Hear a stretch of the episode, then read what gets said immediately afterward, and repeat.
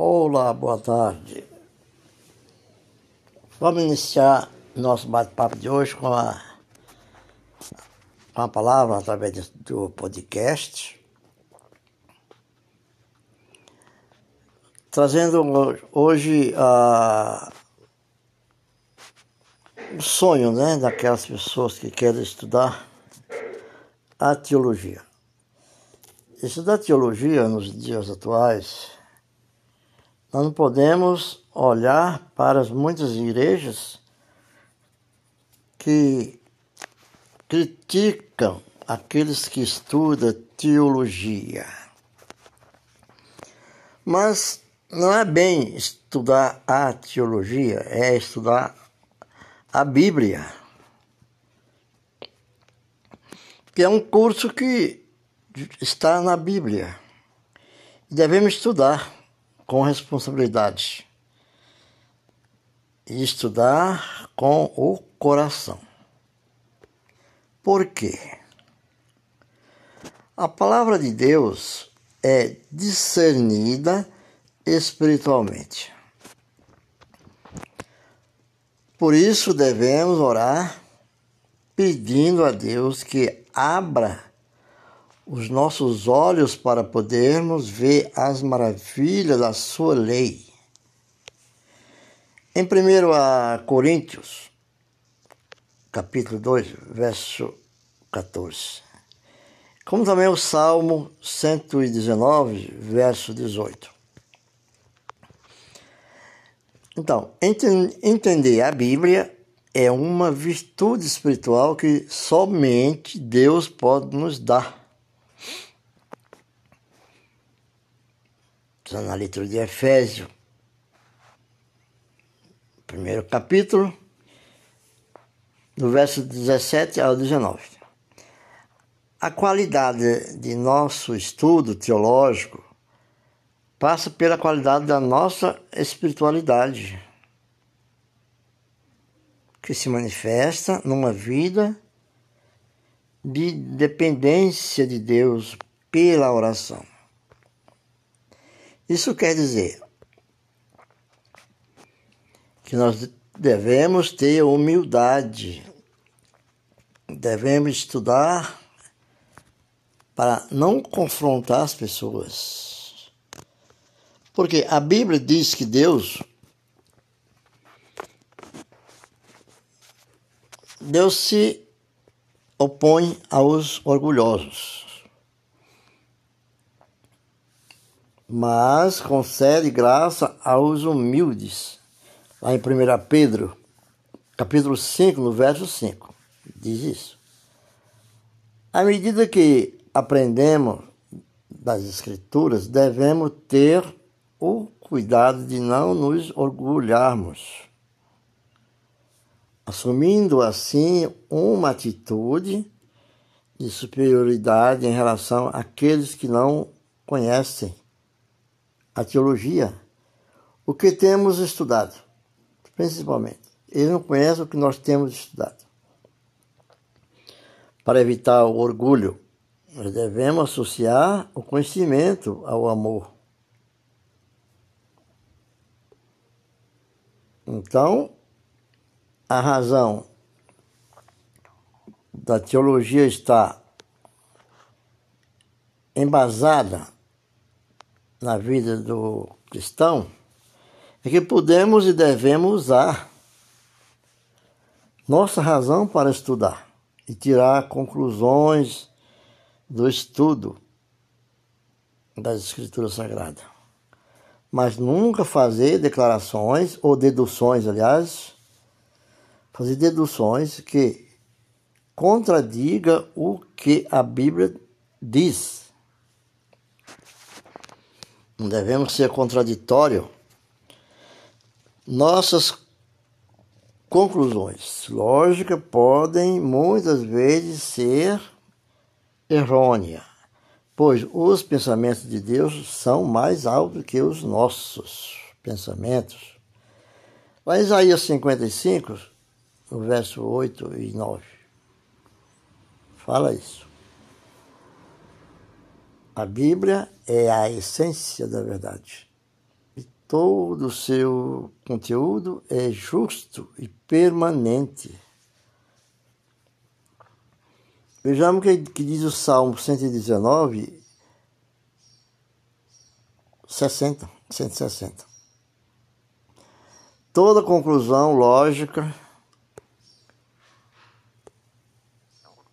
tivemos ao estudar teologia deve estar em harmonia com toda a Bíblia. Caso contrário, nossa lógica está enganada. Nós estamos errados. Pois a Bíblia não se contradiz. Jamais.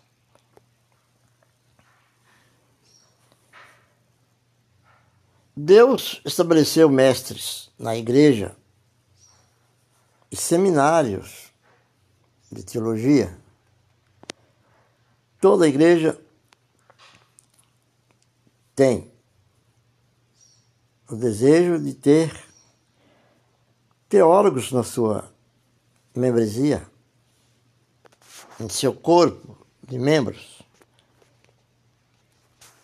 Porque segundo, que primeiro a Coríntios 12, 28, fala sobre isso. Isso significa que devemos ler livros escritos por teólogos, seminários preparados, como vários seminários, principalmente quando se trata de seminários gospel. Conversar com outras pessoas cristãs sobre a teologia e também uma excelente maneira de conhecer mais sobre Deus. Isso é o fundamento da teologia bíblica. Estudar e também ir compilando as passagens. O uso de uma boa concordância bíblica nos ajudará a procurar palavras-chave sobre determinado assunto. Resumir versículos relevantes e estudar passagens difíceis também ajuda. É grande a alegria ao descobrir temas bíblicos. É a recompensa do próprio estudo. A teologia deve nos trazer alegria em estudar. Não devemos estudar a teologia de forma fria, pois ela trata de, do Deus vivo e de suas maravilhas. O estudo da Bíblia é uma maneira de amar a Deus de todo o coração. O livro de, de Deuteronômio 6, verso 5. Pois seus ensinamentos dão alegria ao coração, são grandes riquezas no estudo da teologia, somos levados a dizer: ó oh, profundidade da riqueza, da sabedoria e do conhecimento de Deus. Quão insondáveis são os seus juízos e imensuráveis os seus caminhos. Quem conheceu a mente do Senhor? Ou quem foi seu conselheiro? Quem primeiro deu para que ele o recompense, pois ele, por ele e, e, e para ele são todas as coisas. A ele seja a glória para sempre. Amém? Está em Romano 11, 33 a 36. Nós vamos encontrar nos estudos de teologia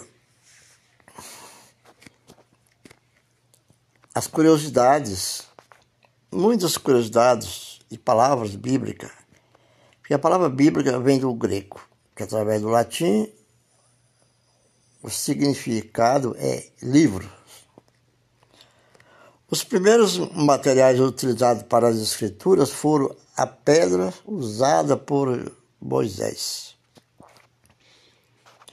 Moisés usou para receber os dez mandamentos. No livro de Êxodo 24, 12 e 34, 1, fala. O papiro também é um material extraído de uma planta aquática desse mesmo nome. Lá no livro de Jó 8 e 11, Isaías 18 e 2, quer dizer que do papiro deriva o termo papel, segundo João 12. E o pergaminho, pele de animais curtida e preparada para escrita, usado a partir do início do século I na Ásia Menor. Então, vamos encontrar essa explanação no livro no 2 Timóteo, no capítulo 4, verso 13. A Bíblia se inicia ou a Bíblia inteira foi escrita num período que abrange mais de 1.600 anos.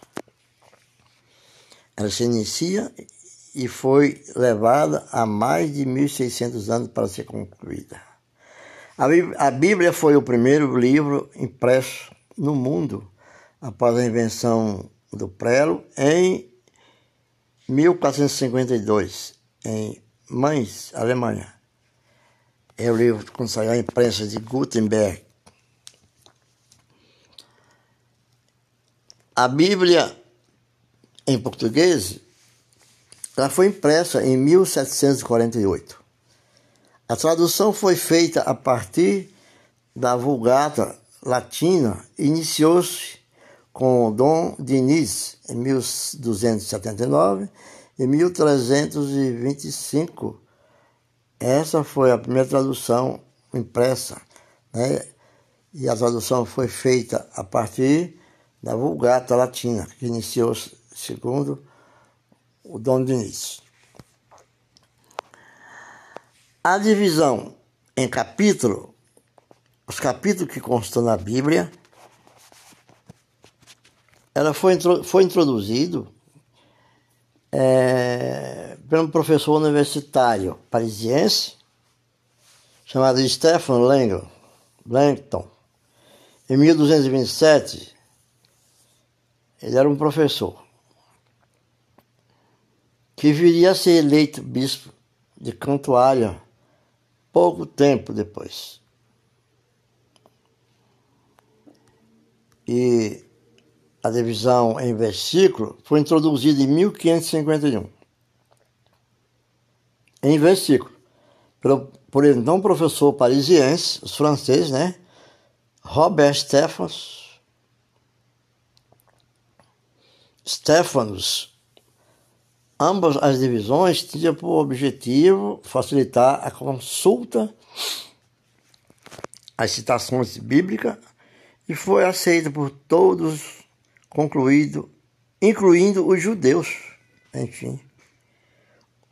O versículo central da Bíblia é o Salmo 118, no verso 8, o qual divide a mesma ao meio. Isso quer dizer, os caracteres que tem para a direita tem para a esquerda. Não é o meio assim dos volumes, é o meio das palavras, dos caracteres da Bíblia. A frase, a frase que contém na Bíblia, como não temas, essa frase tem os mesmos dias do ano, 365 dias, quer dizer, um, um, uma frase para cada dia.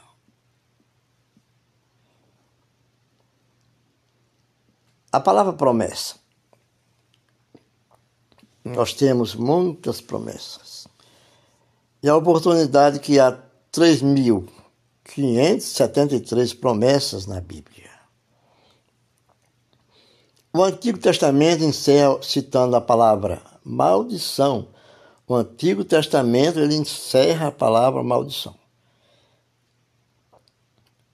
O Novo Testamento, que nós chamamos da graça do nosso Senhor Jesus Cristo, ele termina assim: a graça de nosso Senhor Jesus Cristo termina dando bênção.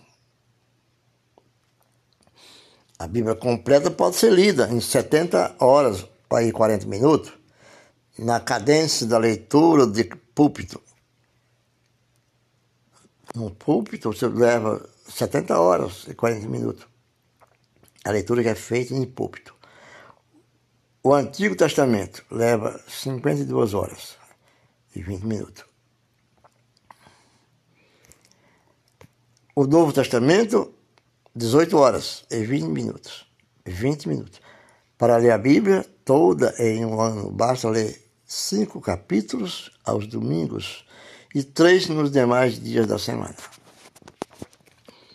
Então, ler a Bíblia, nós podemos aprender muito. Porque a Bíblia afirma em várias passagens acerca de si mesma que ela é a palavra de Deus e não contém erro. A expressão assim diz o Senhor, equivalente. Encontram-se cerca de 3.800 vezes na Bíblia. A palavra assim diz o Senhor, 3.800 vezes na Bíblia. Então são essas as curiosidades mais relevantes. Por quê? Se alguma falha, se alguma falha encontrada na Bíblia será sempre do lado humano, como tradução mal feita, grafias tensas, inexadas. Por exemplo, nas traduções da Bíblia, muitas palavras os autores eram dadas para, para os autores ensinar ao povo como era ir para o céu, para a salvação. Mas no céu, com Cristo, na vinda de Cristo, que levar a sua igreja, a figura é outra. Lá é a obra de Deus sendo oferecida àqueles que estão com o Senhor, que serão levados. Então leia. Não vale só estudar. É como você vê uma roupa bonita numa vitrine e se apaixonar por ela e não ter dinheiro para comprar. O que vale é você comprar e vestir ela, dela. Ela volver o teu corpo. Então, a palavra de Deus é assim.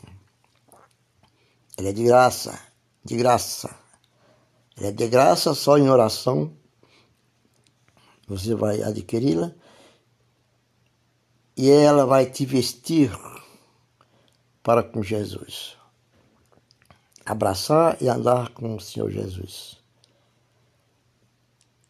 Usar o coração, usar o amor quando fizer a leitura da Bíblia. E assim espero ter ajudado mais uma vez. Com a graça do Senhor, espero voltar novamente com mais uma edição desse podcast como sendo uma aula teológica. Né? É uma aula, é um capítulo de aula pela Igreja Evangélica de Missões, do podcast. Obrigado e ficam com Deus.